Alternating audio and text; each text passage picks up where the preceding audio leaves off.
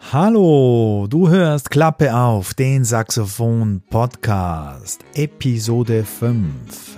In dieser Episode interviewe ich wieder einen ganz besonderen Saxophonisten, einen herausragenden Saxophonisten. Kein geringerer als Roger Hanschel.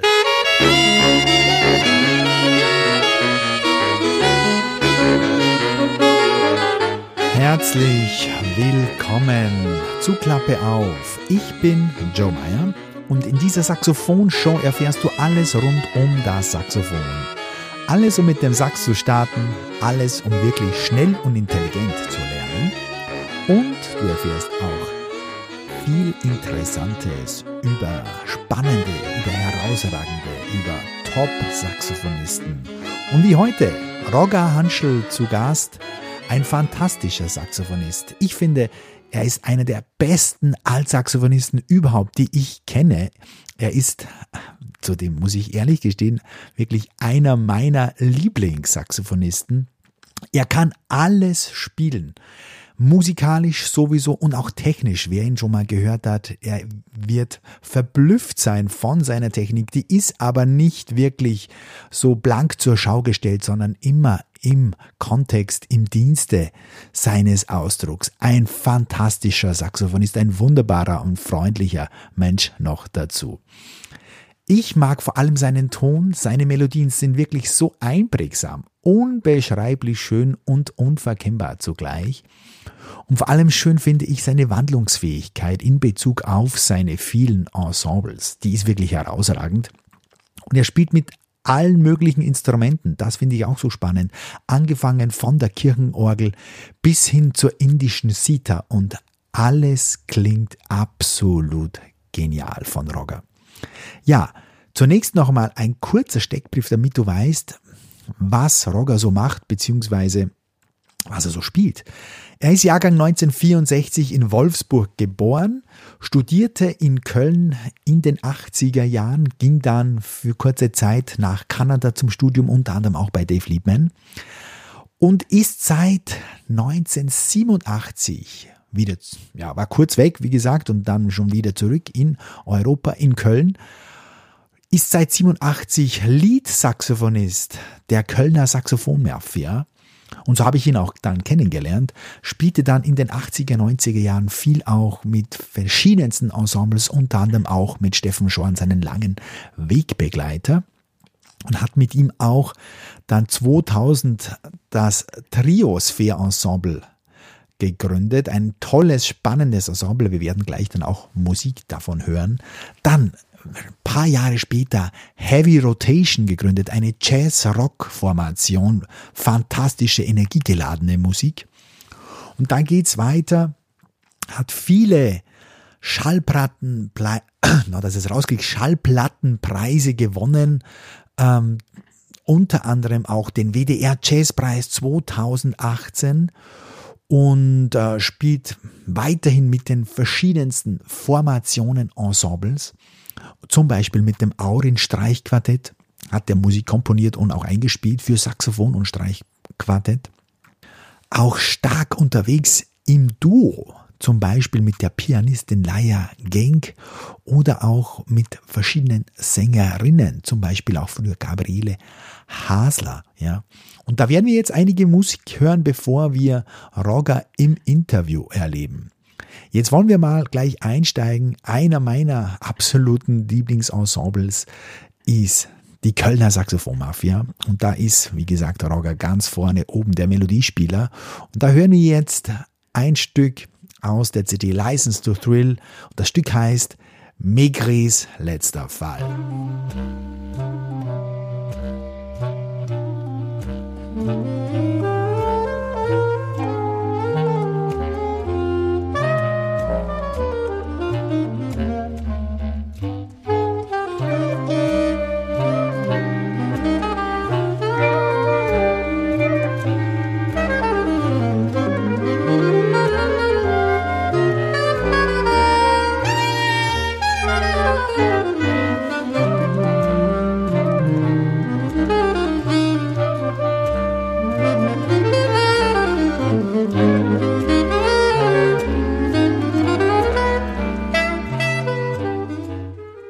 unglaublich schön, diese Lines von Roger Hanschel über diesem Holzbläserteppich. Ja, das war die Kölner Saxophonmafia. Und übrigens, mein Intro, mein Jingle, das ist auch die Mafia mit Roger Hanschel ganz vorne.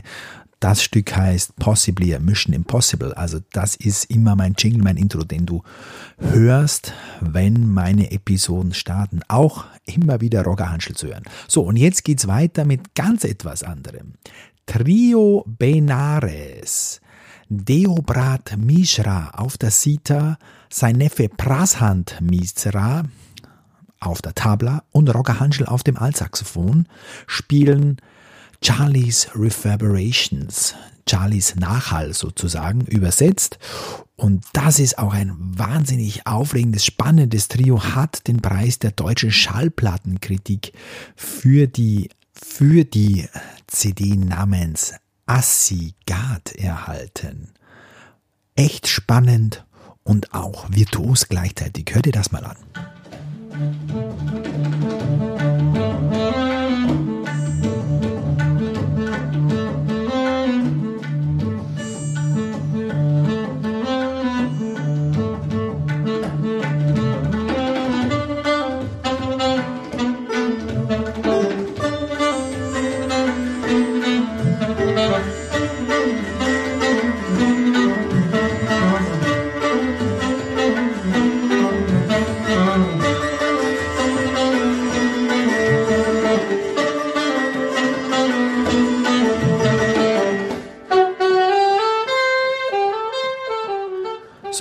Drauf hören wir zwei Duo-Formationen mit Roger Hanschel. Zum ersten Paperballs mit der Sängerin Gabriele Hasler und gleich darauf hören wir Lifeaholic, ein Stück zusammen mit der Pianistin Laia Genk. Hör dir das mal an, du wirst mit Sicherheit begeistert sein, so wie ich.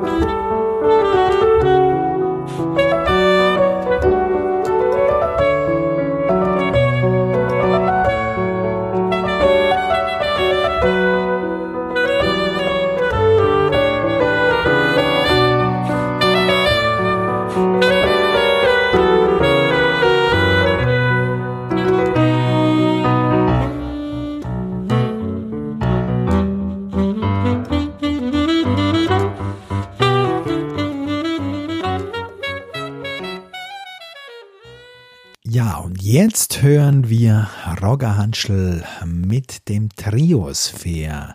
Gitarre, Bassklarinette und Saxophon. Das Stück heißt Captain Blaubeer. Dirk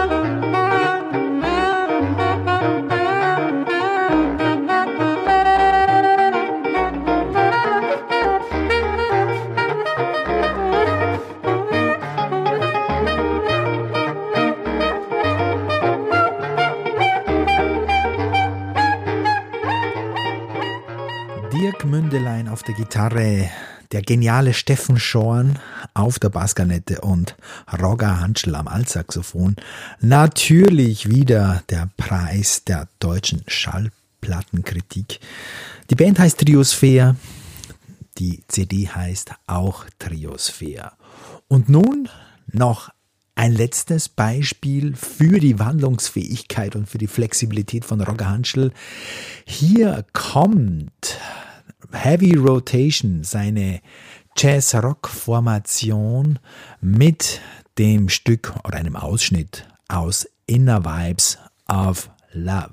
Und danach lassen wir endlich den Meister selbst zu Wort kommen. Danach hören wir gleich das Interview mit Roganschl und dabei wünsche ich dir viel, viel Spaß.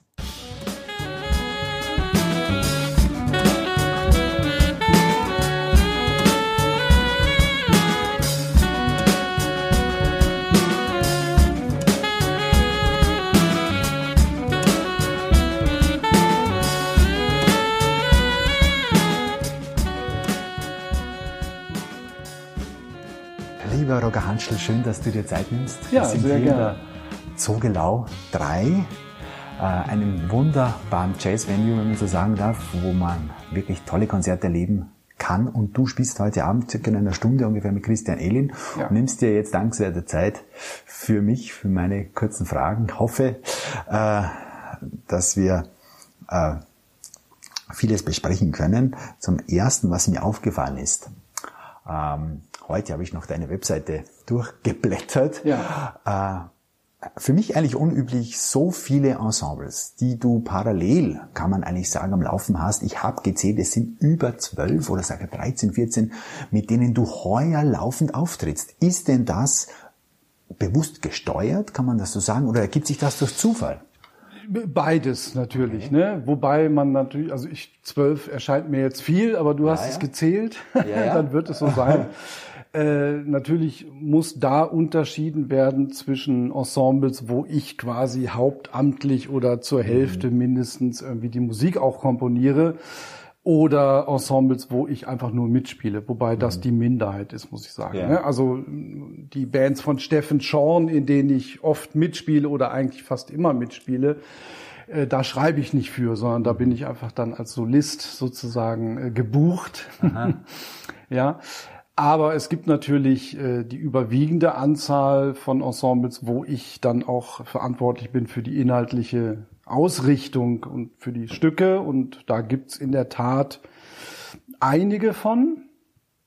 Und das hat zu tun mit äh, wahrscheinlich drei Grundströmungen, die es in meiner Musik gibt oder zwei Grundrichtungen, wobei die jetzt nicht völlig verschieden sind. Das gibt natürlich immer Überschneidungen, aber oder äh, zwei Affinitäten von mhm. Strömungen. Ja, das ist zum einen zum einen äh, europäische klassische Musik. Deswegen arbeite ich sehr gern mit Streichquartetten zusammen und schreibe jetzt an einem dritten Streichquartett ne, und äh, spiele auch gern mit klassischen Musikern zusammen auch unter anderem mit dem Rascha Saxophonquartett. Da ist jetzt auch eine CD äh, fertig geworden, noch nicht veröffentlicht, aber fertig.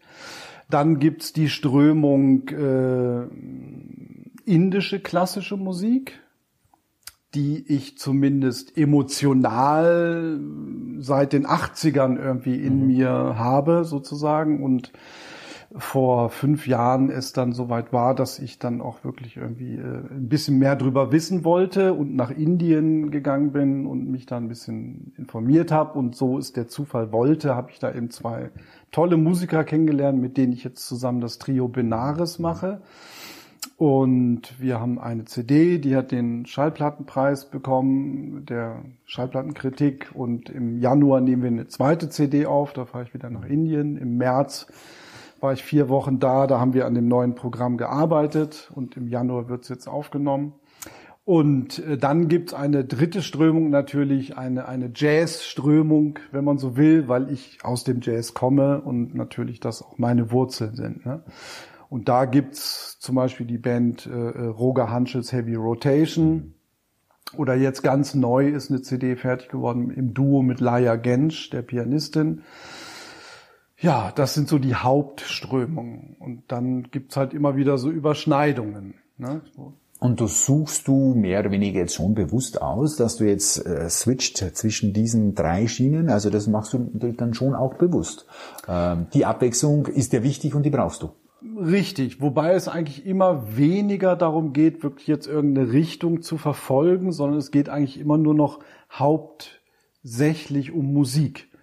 Ja, und darum, wer kann diese Musik irgendwie bestmöglich interpretieren. Mhm. natürlich, wenn ich eine Idee habe, für Streichquartett zu schreiben, dann äh, kann ich nicht anstatt dem Streichquartett plötzlich irgendwie vier Tuben benutzen. Mhm. Das ist klar, ja, aber äh, ich weiß dann, für welches Quartett ich das schreibe und welche Ausrichtung das hat. Ne? Und mhm. die beiden letzten oder die beiden ersten, wie man will, CDs mit Streichquartett und Saxophon habe ich eben mit klassischen Musikern gemacht, weil ich, weil mir klar war, dass die das einfach so interpretieren würden, wie ich das will. Mhm. Und, und natürlich Improvisation ist immer ein Kernelement deiner Musik. Ja. Äh, ist es dann auch so, dass du ähm, in diesen drei Richtungen auch unterschiedlich denkst oder improvisierst? Merkst du das oder, oder machst du es gar nicht bewusst? Dass, es, dass deine Musik dann auch, auch anders klingt von den Linien oder Skalen? Äh, schon, so ein schon, bisschen. Ja? ja, also also es gibt immer irgendwelche Momente, die man adaptiert, ja. Also in der indischen Musik taucht dann schon mal ein T-High auf. Ne? Das mhm. ist so ein dreifach auftauchendes rhythmisches Element. Das ist in der indischen Musik ganz wichtig. Mhm. Und das kann ich nicht ignorieren. Mhm. Ja, also ja. ich versuche jetzt nicht irgendwie äh, die indischen Ragas so zu spielen, wie die da gelernt werden. Da will ich einfach auch bei mir bleiben und mich nicht verbiegen. Aber natürlich gibt's Inspiration und das taucht in der Komposition auf, die ich dann für das äh, Trio schreibe, aber auch in der Improvisation, völlig mhm. klar. Ne? Und ein anderes, ein anderes Moment kann sein, dass ich eher klanglich denke. Also im Streichquartett zum Beispiel, wenn ich mit dem Aurin-Quartett spiele, ein ganz rein klassisches Quartett, dann versuche ich ein fünfter Streicher zu sein. Und da klinge ich anders als in anderen Bands. Ne? Oder Heavy Rotation ist eher ein bisschen groove-orientiert, ja. da geht's mal zur Sache. Mhm. Da habe ich nicht ein anderes Setup, aber vielleicht mal ein etwas härteres Blatt oder so, ne, wo ich ein bisschen mehr Druck machen kann und so. Also und natürlich spiele ich da auch ein bisschen anders, mhm. klar. Aber es, ich spiele halt, was ich bin und ich ändere jetzt nicht meine Sprache nur, weil ich in einem anderen Kontext bin. Aber mhm. es ist die Tendenz ist vielleicht eine etwas andere. Mhm. Äh, ich ich habe von Chris Potter mal gehört, äh, den, den Ausspruch, wenn man auf der Bühne zu denken anfängt beim Spielen, dann hat man zu wenig geübt. Also äh, ja, klar. wie, wie, wie, wie äh, was passiert bei dir, wenn du jetzt improvisierst? Hast, gehst du mit dem Konzept rein oder lässt es einfach fließen und, und schaltest ab oder mehr oder weniger auf Autopilot und lässt die Finger laufen? Wie, wie, also kann man ich, sich das vorstellen? Ich gebe ja ganz, ganz, ganz selten Konzerte, die völlig frei improvisiert mhm. sind. Ne? Also da gibt's ja immer irgendwie eine Struktur mhm. oder Kompositionen und so. Eins der freisten Sachen, würde ich sagen, ist mein Solo-Programm heute Abend. Und da versuche ich einfach im, im Flow zu sein, wie man irgendwie ja, ja. neumodisch äh, ja. sagt, ja. Und wenn das Publikum mir spiegelt, auch das war schön, da konnte ich so auf die Reise gehen, dann kann ich sagen, ja, genau, das ist, was die Musik eigentlich will. Ne? Und wenn ich das selbst kann beim Spielen, dann ist es halt genauso, wie, wie es sein soll. Aber ich meine jetzt vielmehr, wenn du in einer Form spielst, in einer Akkordfolge, ja. oder wenn, wenn, wenn, wenn die Musik eine Form durchläuft. Ja, okay, verstehe. Hast du dann ja. irgendwo, äh, legst du dir dann Konzepte zurecht, wo du sagst, okay, jetzt gehe ich das erstmal modern an und dann gehe ich in den Blues rüber, oder passiert das einfach spontan, automatisch, aus der Hüfte geschossen? Ähm, beides. beides. Aber oft ist es so, wenn ich ein Stück schreibe, wo eine Soloform drin ist, mhm und die das erste Mal spiele, ich sofort ein Gefühl dafür kriege. Und ich mhm. weiß, dass an dieser Stelle XY es passt, ein bisschen bluesiger zu werden. Ja, ja? ja und was anderes nicht passt aufgrund der Dramaturgie der Harmonien. Mhm. Also meistens ist es so, dass natürlich ein Solo nie eins zu eins immer nachgespielt wird, ist immer ein bisschen anders. Aber dass eine Dramaturgie für ein Solo in einem konkreten Stück nicht ganz abweicht. Mhm. Es ist immer so ein bisschen ähnlich. Also ist eine Idee, ist, ist irgendwo da. ja, die Idee ja. ist, also es ist aber mehr eine, eine dramaturgische, mhm. emotionale Idee. Ja, ja, es ist genau. jetzt weniger, dass ich konkrete Töne ja. nochmal genauso versuche zu reproduzieren. Es geht eher um, um eine Dramatik, mhm. die öfter dann denselben Bogen beschreitet, weil der sich einfach als der einzig äh, mögliche oder der, der, mhm. der sinnvollste Bogen mhm. dargestellt hat.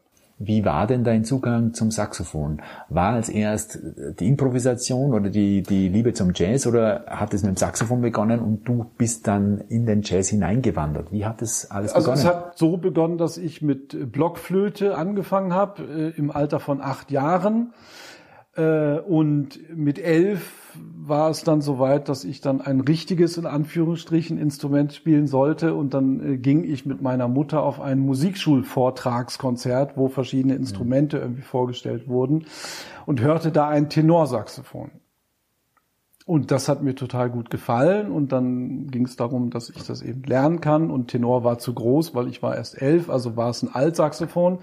Und ich hatte dann erst klassischen Musikunterricht, der aber erstmal so aussah, dass in der ersten Stunde ich die komplette äh, äh Blockflötenschule einfach so spielen konnte, weil die Griffe halt ähnlich waren ja. und das ging irgendwie sehr flott und so. Und der Lehrer war dann auch irgendwie äh, äh ganz angetan. Und ein Jahr später habe ich einen äh, sehr guten Jazz-Saxophonist als Lehrer gehabt, Lothar Christ äh, aus Hannover, mhm. der immer noch aktiv ist, mehr so im Mainstream-Jazz-Bereich, aber da sehr rege ist, hat eine eigene Big Band, Hannover Big Band heißt mhm. die, glaube ich. Und der war eigentlich für mich der wichtigste äh, Mann. Mhm. Weil der hat äh, mir im Alter von 13 quasi äh, John Coltrane LPs mitgegeben nach Hause zum Hören, hat mir die geliehen. Und das hat dir gleich gefallen? Also ich, ich war völlig geflasht und fasziniert. Und das war zum, also das, ich weiß noch, Impressions, Giant Steps, mhm. so Zeug dabei. Mhm. Ne?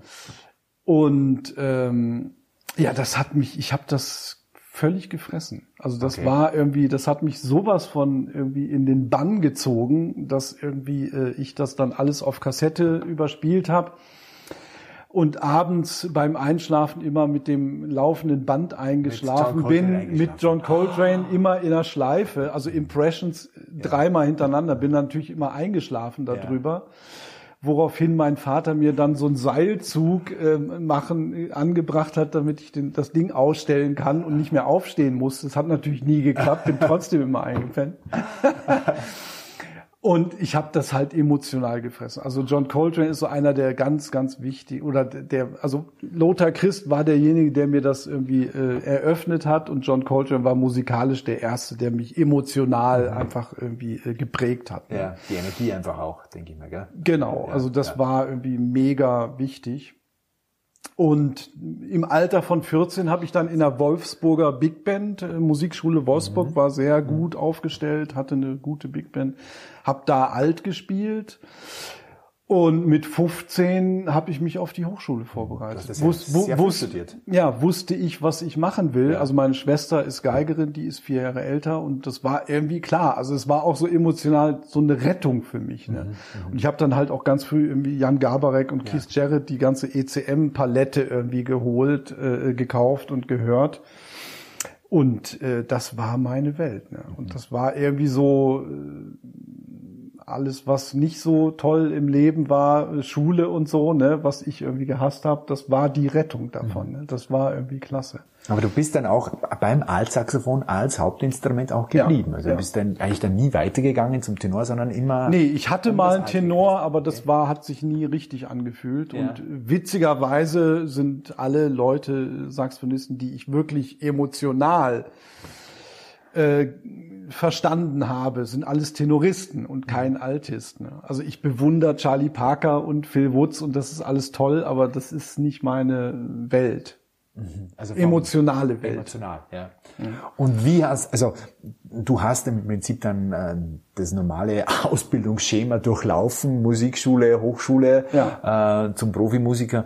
Ähm, was war dein einfachster Zugang zur Improvisation? Hast du denn dann Solos auch transkribiert oder? Ja, natürlich. Ja, hast du schon gemacht. Ja. es gibt einige, die machen das überhaupt nicht. Einige singen es nach, einige wollen das gar nicht. Ja. Aber das doch, hast du schon auch gemacht. Doch, habe ich absolut gemacht. Ja. Aber nicht nur Saxophonisten, auch Alan Holdsworth zum mhm. Teil, aber auch Saxophonisten. Heute Abend spielen wir zum Beispiel ein eine Transkription eines Sopran-Solos von John Sermon, was oh, ich in der Studienzeit irgendwie ja. rausgehört habe. Ich habe jetzt gerade noch eine zweite Stimme. Mhm komponiert für unser kleines Duo, was wir heute machen. Aber ja, habe ich, hab Schon ich auch.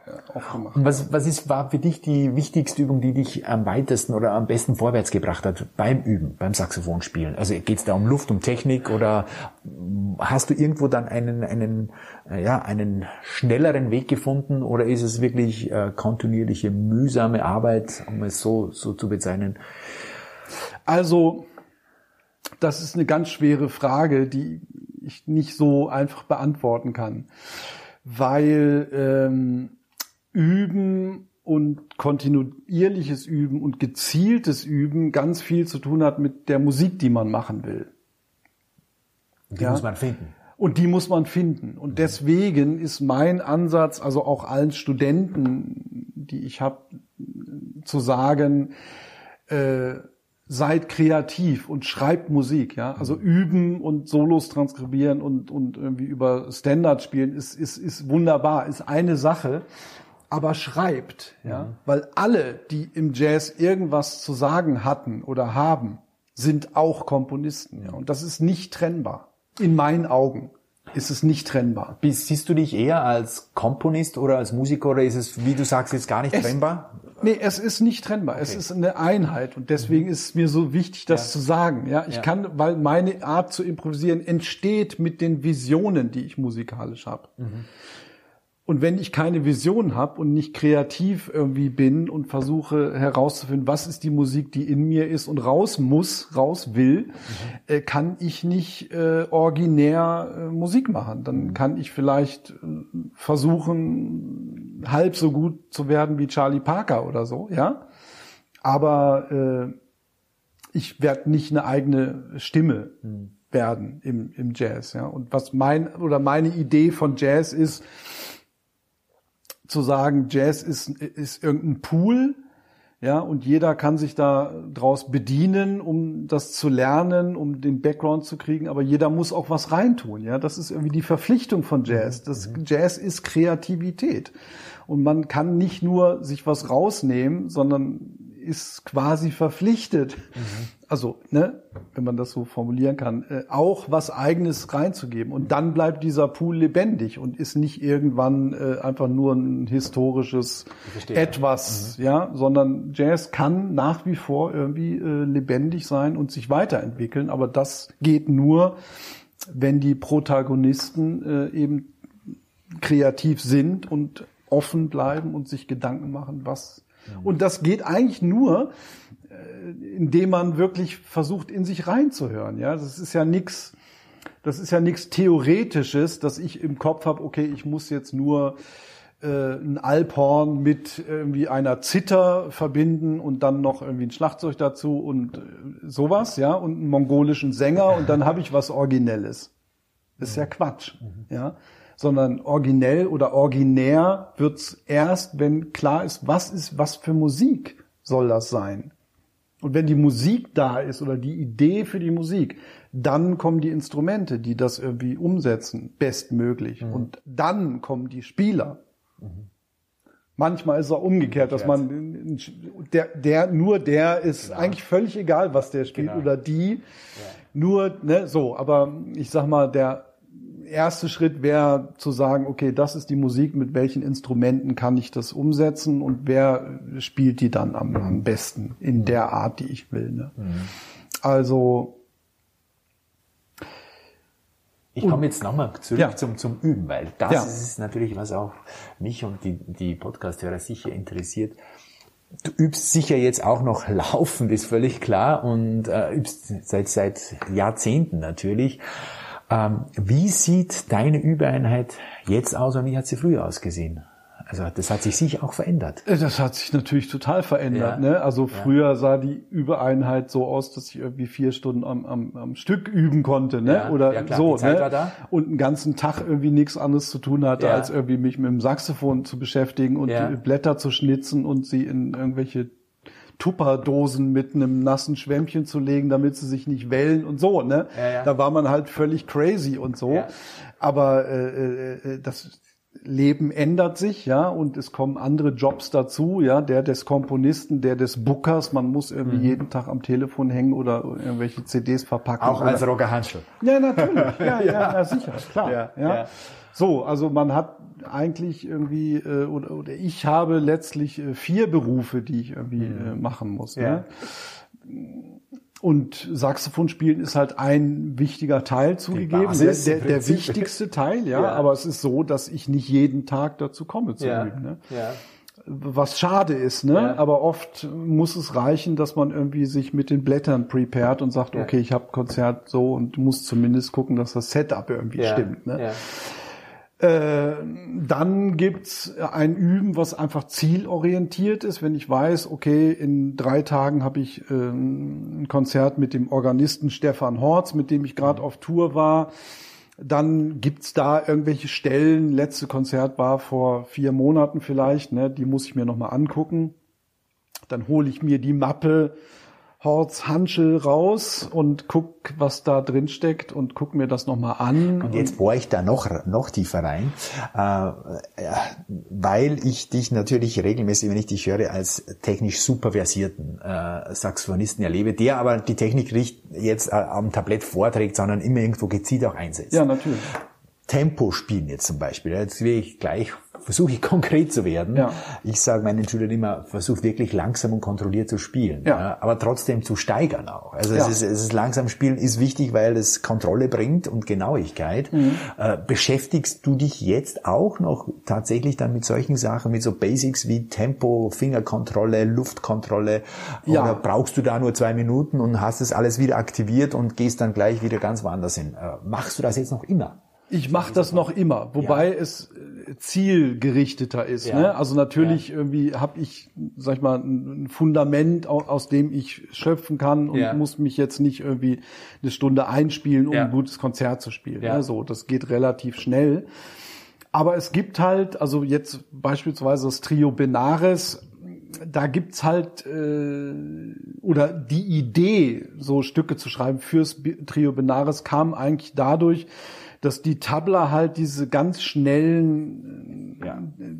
rhythmischen Geschichten spielt. Und die spielst ja? du auch mit. Dann. Und die spiele ich halt mit, ja. ja. Und um das zu erreichen, muss man halt, das geht nur mit Doppelzunge. Ja, genau. Ja, super, ja. So, also. und, und je nachdem, was für ein Tempo da irgendwie vorgelegt wird, äh, muss ich da halt mitziehen, ja. Das heißt, ich muss irgendwie zum Teil so kleine minimalistische Patterns mit Doppelzunge äh, ungerader Art irgendwie äh, spielen. Und das übe ich dann einfach gezielt. Und zwar mhm. erstmal langsam und dann schneller werden. Mhm. Ne? Und Mittlerweile ist das, ist das Tempo jetzt nicht mehr so das Problem, ist es mehr dann, dass man diese rhythmischen Geschichten gut mhm. kriegt. Ne? Mhm. Suchst du dir dann auch die Musik aus, wo du sagst, auch das will ich jetzt noch lernen, also das reizt mich jetzt zu beherrschen? Ja, Oder also, geht es gar nicht um das jetzt, um, um technische Sachen, sondern weil bei, wie, wie bei dieser indischen Musik, Trio Benares, ja. das ist ja wirklich sehr virtuos und, und man merkt das auch, wenn die Sita oder die Tabla, also mit dem Saxophon mehr oder weniger unisono spielt, ja. es ist ja sehr transparent transparent. Also hat dich dann genau. das ex explizit gereizt oder ist es dann einfach so ähm, mitgeschwungen, plötzlich aufgetaucht? Ja, da muss ich nee, das war, das war ähm, so, dass ich die Vision hatte, dass Tabla und Saxophon, was Doppelzunge spielt, einfach die perfekte Verbindung ja. wäre. Ja. ja. Und ich hatte irgendwie äh, ähm, schon ein bisschen vorher angefangen, das zu üben, aber das war so die Vision, die ich hatte, das zu erreichen, diese rhythmische Präzision und, und Fertigkeit. Ja. Und dann kam eben dieses Treffen mit den beiden mhm. Kollegen und das war dann irgendwie äh, sofort klar, dass das ja. total lockt und dass das einfach sein muss. Ja? ja? also dieses Entstehen der Band war ganz klar irgendwie vorgegeben, ohne mhm. dass wir das irgendwie forciert hätten. Aber das mhm. kam aus einer musikalischen Idee. Und die Idee, die Uridee war die dieser schnellen Doppelzunge, ja, das ja. zu machen. Ja? Mhm. Und dieses, und das war halt, was ich äh, sag ich mal, drei Jahre oder zwei Jahre zuvor irgendwie mir vorgenommen hatte, nochmal zu lernen in meinem Leben. Ja, ich konnte das einfach viele mittlerweile einige Jahrzehnte nicht. Aha. Ja, und ich hatte aber irgendwie immer die Idee, dass dieses, äh, dass diese Technik irgendwie mir so einen ganz neuen Kosmos eröffnen mhm. würde. Mhm. Und das war dann auch so. Ne? Mhm. Und ich habe das irgendwie angefangen zu üben und die ersten drei Monate waren furchtbar. Ne? Es war einfach entsetzlich, weil es einfach nicht ging. Ist auch vom Setup abhängig. Also auch vom Set braucht man leichte Blätter. Also ja, denke also ich mal, also es muss ganz anders aufgestellt sein. Ja, es ist schwer, ja. ne? Es ist schwer, ja. So und dann habe ich hab das einfach dann auch jeden Tag wirklich geübt. Also jetzt mhm. nicht stundenlang, aber jeden Tag mich irgendwie damit beschäftigt. und habe gemerkt, ja, das ist einfach, das ist eine Sache, die kann man nicht in einer Woche lernen. Das mhm. ist ein Prozess über Jahre eigentlich. Mhm. Aber es wird sukzessiv besser, ja. Und nach einem halben Jahr wusste ich, okay, das kann funktionieren. Also irgendwann wird das gehen. Mhm. Und nach einem Jahr oder Dreivierteljahr war klar, das geht. Und nach einem Jahr habe ich es irgendwie erst mal auf einer Bühne irgendwie eingesetzt. Ja. So, ja. ne? Und klar, und das dann zu perfektionieren, ist dann nochmal eine andere Geschichte, in die Band zu tragen und die Sicherheit zu haben, mhm. dass es funktioniert, genau wie mit Zirkularatmung. Ja, ne? ja, genau. Mhm. Das ist dann auch eine Frage, wie man sich energetisch konditioniert. Ne? Mhm. Ich erinnere mich irgendwie an, an äh, Konzerte mit Gabriele Hasler, eine Sängerin, mit der hatte ich 18 Jahre ein Duo. Wir haben irgendwie fünf CDs zusammen gemacht und die erste, die erschien, erschien 93. Und wir haben ein Programm äh, komponiert nach Texten von Gertrude Stein, also Saxophon, mhm. Altsaxophon und Stimme. Und das erste Konzert war in Kiel, irgendwie Kulturamt, äh, Sophienhof und ich musste halt einfach, das waren zwei Sets und ich musste fast zwei Stunden irgendwie halt ohne Unterbrechung Saxophon spielen. Ne? Und ich hatte das vorher noch nie so gemacht. Weil immer hat man mal ja, irgendwie ja, eine Pause, ja. Und da war ich quasi ununterbrochen und ich, das war so anstrengend, ja. ja. Und auch dieses Zirkel, da gab es so ein paar Stücke mit Zirkularatmung. Ne? Und da habe ich irgendwie gelernt, dass irgendwie Setup auch wichtig ist. Ne? Ja. Also dass irgendwie so, wenn ich in so ein Zwei-Stunden-Konzert gehe, äh, dass ich mich da energetisch irgendwie einstellen muss, ne? Mhm. konditionieren Kondition. muss. Ich kann nicht ja. mit mit 70 Prozent Energie direkt reingehen, weil das halte ich einfach nicht durch. Ne? Ja. Also da muss man einfach gucken, okay, mit mit welchem Energiehaushalt geht man so ein Ding an. Ne? Und dadurch, dass dieses Duo so lang existiert hat, habe ich gelernt, dieses diese diese weiche Spielart mhm. eigentlich zu. Ne? Also ich kann jetzt irgendwie äh, was weiß ich, zehn Minuten oder 15, wenn es sein muss, zirkulieren, ohne dass es irgendwie, äh, ohne dass ich da in Stress komme. Ne? Du meinst jetzt weich im Sinne auch vom Setup, also äh, relativ weiche Blätter oder so, also das ist also vom mit weniger Widerstand, so dass dass es weniger kraftaufwendig ist, auch gehört auch ja, dazu dann, oder? also ich benutze Dreierblätter mit einem Siebener Mundstück. Ähm, das Siemer, ist, jetzt, ist es Siemer Meier? Oder? Meier, genau. Okay. Also mit einer äh, langen Bahn und einer ja. schmalen Kammer. Mhm so eine extra Anfertigung von Meyer. Äh, aber es ist jetzt kein leichtes Blatt. Ja, aber ich sag mal, für so Musik nehme ich schon mal ein Blatt, was eingespielt ist, was ein bisschen leichter geworden ja. ist, ja, oder oder schleife ist ein bisschen ab so, ne? Also es ist jetzt nicht, ich, also mit zweieinhalber würde ich nicht klarkommen. Das okay. ist mir zu leicht. Mhm. Auch für die Höhe natürlich. Auch für die Höhe, dann macht's ist, oben ist, dicht macht's und oben dann zu, genau. so, ne? Also ja. das, das geht nicht. Aber es ist, ist ich glaube, es hat weniger mit dem Setup, mehr mit wie, mit welcher Haltung man das mhm. spielt, ja. zu tun. Ja. ja. Und da, und dieses Duo hat ganz äh, starke äh, Auswirkungen auf die Art und Weise zu spielen gehabt, mhm. wie ich jetzt wie ich jetzt spiele. Ne? Und die Art, die Arbeit mit dem Streichquartett nochmal, das war dann nochmal eine Stufe weiter, wirklich in der Lage zu sein, mit einer Bratsche unisono zu spielen und man hört nicht mehr, wer ist jetzt was. Ja, Wahnsinn. Ja, so. Ja. Also flexibel im Ton zu sein, so, das, das, ja, ist aber ein Prozess, ja. Das ja, ist ein klar. Prozess über ja. 10, 20 Jahre. Aus dem Ziel herausgeboren, aus einer Idee herausgeboren. Und äh, dann immer weiter verfolgt ja. und ja. ja. Und ähm, du spielst im Prinzip aber, wie du sagst, ja ganz oft in diesen kleinen Formationen, wo man natürlich äh, viel Kraft braucht, weil man wahrscheinlich auch wenig Pausen hat. Also ja. das ist ja wirklich, ist ja. das dann auch gewollt so? Das, das ist, ist schon äh, ja, wirklich, wirklich auch gewollt, weil es ein, zum Teil auch praktischer ist natürlich in der Organisation, aber ist, man merkt schon auch in deinen Ensembles sehr viel Duo, Trio, Quartett natürlich, die Steffen Schorn ist ein bisschen größer, aber zum Großteil natürlich in, in kleinen Formationen mit viel Kraftaufwand. Ja, stimmt. Auch. Also.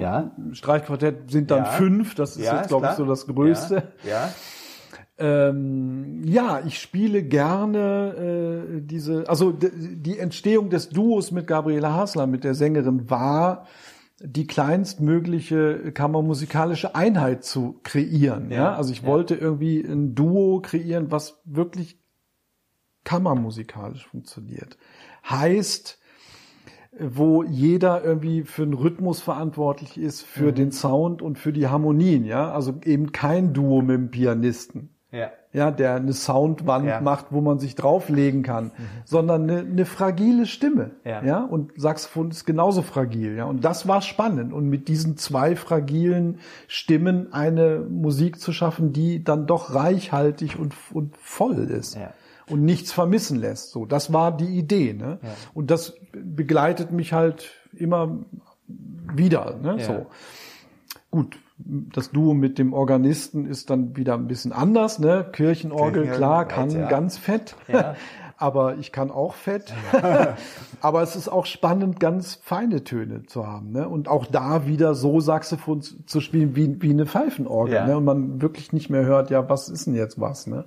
Das interessiert mich. Ich habe auch bei dir immer so das Gefühl, äh, wenn ich dich höre, dass du das Saxophon auch sehr viel auch akkordisch denkst, oder weil weil du sehr viel mit Zerlegungen arbeitest, mit Akkordzerlegungen, ja. die du ein bisschen veränderst, wo du wieder einen Ton verschiebst ja, und, ja. und und so den Akkord weiterbaust, so im bachischen Sinn so, wenn, mhm. wenn diese, diese diese Cellofugen äh, äh, Solo äh, Solo-Werke, wo er auch immer wieder die Harmonien zerlegt und weiterführen. Mhm. Und du mhm. kannst es natürlich wie ähnlich Coltrane, so mit, mit diesen Sheets ja, of Sound. Ja, ja, also genau. Ist, also ist natürlich ein bisschen anders. Aber das Gefühl auf der Solo, man, Auf ja? der Solo-CD ja? gibt's in der Tat so ein Stück, was so ein bisschen Anklänge hat. Aber ja, ich weiß, was du meinst, klar. Also das ergibt sich aber aus dem Spiel, oder? Das, das ergibt sich aus dem Spiel. Das ist klar. jetzt nicht äh, jetzt, äh, okay, äh, du denkst jetzt nicht, okay, jetzt jetzt mache ich D-Moll und dann verschiebe ich das Ganze nach E-Moll und und so und und so fahre ich das durch äh, durch ein Schema. Nein, das kommt also selten. Selten, selten okay, ja? passiert das, ja, ja aber äh, äh, meistens entsteht das im Flow. Ja, ne? ja. So, also wenn ich improvisiere, also es gibt ja immer eine Komposition, von der das irgendwie ausgeht. Aber wenn ich spiele, dann versuche ich wirklich irgendwie einen Bogen zu kreieren, also mhm. weiter zu ja. spinnen. Ja. Hast du einen Tipp, wie man in die Improvisationswelt einsteigen kann? Also es gibt natürlich viele. In die Typen. freie Improvisationswelt also, oder? Jazz äh, frei, also eher eher in Richtung Jazz natürlich. Ich meine, viele steigen natürlich modal ein, äh, ja. aber also oder geht's wirklich in Richtung Hören, mal suchen, Genau, Musik finden. wollte ich gerade sagen. Ja? ja, also zwei Sachen sind ganz wichtig. Also neben diesem, weil ich, ich krieg immer wieder Studenten, ja, die kommen in die Hochschule und sagen, jetzt will ich hier Jazz lernen. Ja, jetzt bring, bring mir mal Jazz bei. ja. ja. Und ich sag denen nicht, ich kann dir das nicht beibringen, aber ich sag denen was ähnliches, ja. Und zwar, dass es Jazz muss man leben, ja. Also das heißt, man muss das hören und man muss es spielen vor allem, mhm. ja. Und übers Spielen äh, entsteht Lernen, weil da entsteht das Gefühl für diese Musik, ja. Wo ja. wo wird irgendwas, was ich spiele, stimmig und setzt auf und lockt mit was anderem zusammen und wo eben nicht, mhm. ja. Und das sind eigentlich die beiden Hauptaspekte. Also jemand, der zu Hause nur Ebersol-CDs auflegt und dazu übt, wird nie ein Jazzmusiker werden. Ja. Einfach nicht. Nie. Ja. Ja. Nie im ganzen Leben. Das funktioniert nicht. Mhm. Ja. Es funktioniert nur so, dass man sich irgendwie eine Band sucht, wo man irgendwie äh, zu Hause irgendwie äh, möglichst oft probiert. Spielt, ja, mhm. und ausprobiert, ja, mhm. was geht zusammen, ja, was passiert, wenn ich eine Information von meinem Partner bekomme, ja, was macht das mit mir im Solo? Mhm. Macht das was oder nicht?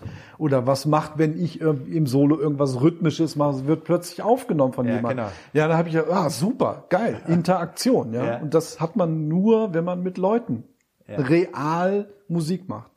Und es gibt keinen Ersatz für das reale Musikmachen. Und es gibt auch keinen Ersatz für Konzerte hören. Mhm. CD hören auch super, auch total wichtig, weil alles zugänglich weil ist. Ja, also ne, genau. man kann ja. alles immer ja, hören genau. und das ist auch wichtig. Aber auch wichtig ist, äh, Konzerte zu besuchen und mhm. dahin zu gehen und, und die Leute zu sehen, die das machen. Das ist halt äh, äh, doppelt so stark wie eine CD mhm. zu hören. Mhm. Ja, und meine, ich erinnere mich immer noch an die ersten Konzerte, als ich nach Köln kam. Ja, da mein erstes Konzert in Köln war Wolli Kaiser, Wolli mein Kaiser. späterer ja, ja, Kollege in der ja, Mafia. Der hat da gespielt mit Dieter Manderscheid und Fritz Wittek. Das Trio hieß Wittek Kaiser Manderscheid. Ja, die haben im Jazzclub gespielt Salt Peanuts. Mhm. Und das war so stark und so emotional und so äh, äh toll. Mhm. Ja, da bin ich irgendwie zu Wolli gegangen und habe ihm gesagt, wie toll ich das fand, yeah. ne? weil ich so berührt war. Ne? Yeah. Und das sind die Momente, die man als gerade als junger Mensch, wenn man anfängt, braucht. Ja. Yeah. Die ich bin ich als 15-Jähriger bin ich von Wolfsburg, wo ich herkomme, nach Hamburg getrennt. Damals trennte man. Mhm um im Onkel Pö, ein damals sehr angesagter Jazzclub, äh, Joachim Kühn Solo zu hören. Mhm. Ja, bin ich irgendwie fünf Stunden mit 15, mit 15 hingetrennt und ja. dann irgendwie, ich weiß gar nicht mehr, nachts zurück oder irgendwo gepennt, kann ja. ich mich nicht erinnern. Ja. Aber ich weiß, dass Joachim Kühn mich total geflasht hat. Ja, das Aha. war so stark, da hinzufahren und dann diesen Typ zu sehen das, ja, das sind Momente, das ist, das ja, ja, ist unbeschreiblich ja. wichtig, gerade für junge Leute. Und daraus ziehst du natürlich dann die Energie. Ja, natürlich. Ja, natürlich. Ja, sicher, so, klar. Und das, das genau. ist, ja, das will ich auch. Das ist ja geil. Wow. Jetzt kommen wir nochmal zu deinem Spiel, zu deinem Improvisieren. Ähm, bist du einer, der auch gern mal riskiert beim Spielen? Also ich mache das gerne, auch wenn es mal schief geht. Ja. Es gibt Leute, die spielen immer schön äh, sicher, was nee. funktioniert und passt. Aber ist es auch das, das, was, was ja. reizt beim Spielen? Also ich suche das nicht immer. Ja, ja. ja also ich ist klar. Hab nichts dagegen, wenn die Töne kommen und so. Aber klar, ich spiele auch Sachen, wo die dann eben nicht so funktionieren. Wo du an die Grenze wirklich ja, wo, Grenze, genau, wo genau. Also ich gehe ja. gerne an die Grenze. Ja. Aber ich bin relativ sicher, wo ja, wo die Grenze sein könnte. Wo, wo die sein, wo die ist oder sein könnte. Ne? Ja. Also so ganz ohne Kontrolle über die Grenze hinaus zu gehen, mache ich eigentlich selten. Ist klar, ja. ja. Aber dran gehe ich schon und ja. oft passiert dann auch mal was ja. so. Aber ja. Das macht es auch spannend. Ja, klar. Das macht es auch spannend, ja klar. Ja. Und ja, es macht es lebendig, genau. Und gibt's äh, äh, für dich Konzerte, wenn du zurückschaust, wo du sagst, die Erwartung war eine ganz andere. Ich habe jetzt vor einem Jahr mit, mit Matthias Schorn, mit dem Solo-Kleinetisten von den Wiener Philharmonikern drüber gesprochen auch also der hat auch immer wieder Konzerte erlebt, da geht er mit ähm, einem anderen Gefühl rein. Ja. Äh, also Erwartung fürs Publikum. Die Erwartung die für sich oder fürs Publikum und, mhm. erlebt selbst, selbst, was er selbst erwartet hat. Mhm. Also vielleicht mhm. auch müde, äh, vielleicht auch überspannt oder gereizt oder mhm. oder mhm.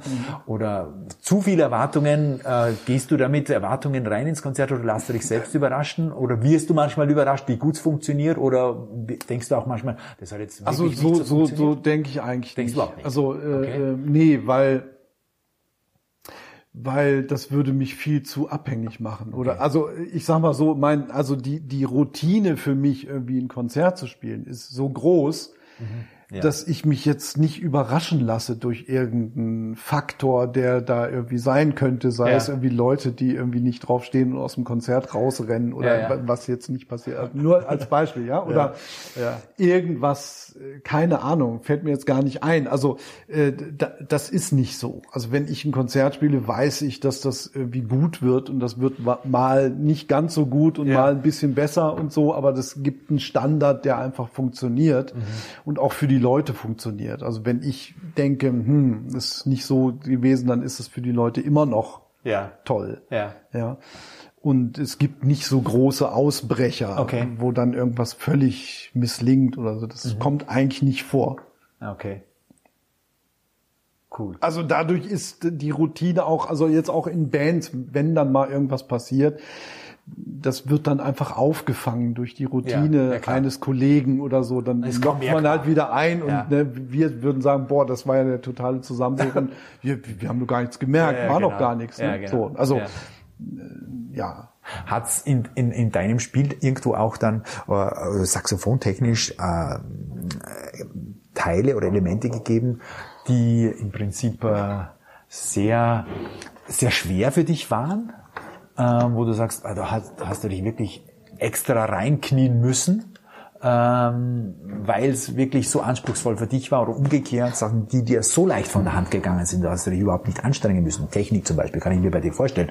Das ist, ja, ist dir auf der Hand gelegen und hast in den Fingern. Ja. Aber hast du auch Sachen gehabt, wo du wirklich hart dran schaffen musstest? Doch, doch, ja, ja. Also ich erinnere mich jetzt also ganz frisch die äh, CD von äh, Steffen Schorn und ja. mir mit dem Rascher Saxophonquartett. Wo Musik von Steffen und mir drauf sind. Da gibt's ein Stück von Steffen. Äh, das ist einfach wahnsinnig schwer. Mhm. Also technisch. Äh, das sind nur Sechzehntel, aber mhm. halt irgendwie zwei Seiten, wahnsinnig schnell ja. und irgendwie immer so Sprünge, die nicht ja. so in den Fingern liegen. Also einfach, ne, so immer, also in jeder Linie irgendeine Wendung, die ja. irgendwie blöd liegt oder wo die, oh nee, ne. Also Hat er da schön was eingebrockt. Ja, genau. Und, naja, aber ich bin dann halt auch jemand, der sagt, nee, lass es so, ne, ich übe ja. das, ne, weil okay. er hat auch gesagt, du, wenn das kann, kann ich auch verteilen auf die anderen Stimmen, das können wir so, ne, und ja. nee, dann setze ich mich hin und versuche das zu machen. Ja. Also das schon, also da ist dann schon Ehrgeiz so, mhm. also da gebe ich nicht so schnell klein bei. Es ne? ist auch dann ein Element, wo man sich weiterentwickelt, ist ja klar. Absolut, also, ja, genau. genau. Und durch also sowas lernt man natürlich ja, immer. Ja, ne? klar. Ne? Genau. Ja. ja, schön, lieber Roger. Zum Abschluss ein paar Rapid-Fire-Questions, wie man so schön neu okay, sagt. Okay. Also, kurze Frage, kurze Antwort. Bin gespannt. Du darfst natürlich auch länger antworten, aber äh, in Genau, ich muss noch ein bisschen ja, was essen äh, und mich genau, noch umziehen und genau. Ja, also, dein bestes Konzert, das du je besucht hast? Besucht habe? Äh, ganz schwer zu sagen. Also ich würde sagen, äh, äh, Shakti vor fünf Jahren in der Kölner Philharmonie. Okay. Okay. Sehr gutes Konzert. Deine Lieblings-CD? Oh, schwer. Oder was hörst du jetzt gerade am liebsten? Also äh, würde ich, würde ich Lieblings-CD würde ich, äh, weiß nicht, vielleicht Belonging von Keith Jarrett. Okay, okay. Oder Impression von Coltrane oder irgendwie sowas. Also okay. es gibt halt so Klassiker, die ich ja. hab, hab. Lieblingssaxophonist? Coltrane und Gabarek. Okay. Dein Lieblingssaxophonmodell, also ganz konkret, was spielst du am liebsten? Das, was ich spiele, ein frühes Mark 6 mit Hochfis. Okay. Von 1954. Und das hast du seit jeher immer gespielt? Das spiele ich seit äh, über 20, etwas über 20 Jahren. Ja. Und dein Sopranino natürlich auch immer gern wieder? Äh, ja. F? Genau, äh, Sopranino spiele ich hauptsächlich bei Steffens Band, ja, ja. zurzeit bei eigenen Projekten nicht. F Mezzo auch weniger, auch Steffen mhm, mag das sehr gerne, ich speziell. auch, ne? Ja, ja, also klar. das ist ganz spezielles Horn, so, aber ja, spiele ich sehr gerne. Ja. Und neuerdings auch Sopran. Ja, ja, ja.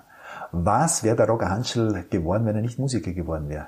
Eine Frage zum Abschluss. Vermutlich äh, Fotograf. Fotograf, also schon auf der künstlerischen Seite? Ja, weil ja. einfach ganz klar ich da eine Affinität habe, sehr okay, gerne Fotos auch. mache. Ja, ja. Okay. Und mein Onkel Fotograf war, der ist ja. jetzt in Rente ähm, und ich hätte mit dem sicherlich da so eine Karriere oh, gestartet. Toll, ja. okay. Lieber Roger, herzlichen Dank für deine Zeit. Ja. Hat echt Spaß gemacht. Alles Gute für deine Fand vielen, vielen Projekte ja, danke, in den nächsten danke. Wochen, Monaten, wo danke. du unterwegs bist, auch mit Benares zum Beispiel. Ja, im November. Ja, genau, genau. Herzlichen Dank für deine Zeit und alles ja, Gute. Gerne. Danke. danke dir.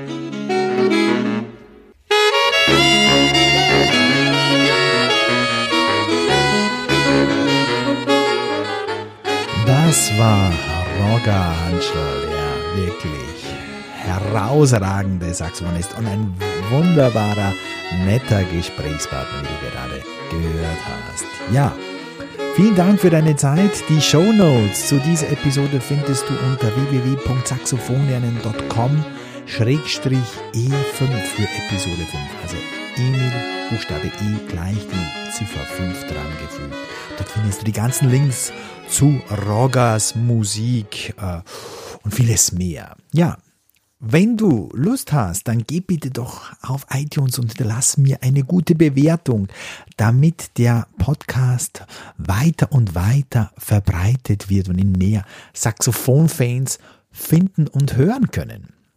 Wenn du selbst ein Saxophonthema hast, das dir auf der Zunge brennt, dann schreib mir doch joe at saxophonlernen.com und ich nehme es gerne auf, schreib dir auch gerne zurück, freue mich über jede Meldung und über jeden Vorschlag. Und wenn du jetzt selber dich interessierst für das aktive Saxophonspielen, ins Saxophonspiel einzusteigen, dann geh doch auch mal auf www.saxophoninnen.com. Dort findest du so die drei wichtigsten Basisthemen zum Einstieg für das Saxophonspiel und du wirst sehen, wie schnell und einfach zumindest der Einstieg und die ersten Monate, ja und vielleicht auch die ersten zwei, drei Jahre für das Saxophonspiel sind, die sind wirklich einfach, da geht's ganz, ganz schnell nach oben. Die Fortschritte sind schnell, weil das, das Griffsystem zumindest und auch in Kombination mit der Tonerzeugung relativ einfach ist, wenn man es mit anderen Instrumenten vergleicht. Also da ist man relativ schnell unterwegs und kann relativ schnell gute und tolle Musik machen. Ja, ich danke dir für deine Saxophonzeit, wünsche dir noch jetzt einen schönen Tag bis zur nächsten Episode. Dein Joe Meyer.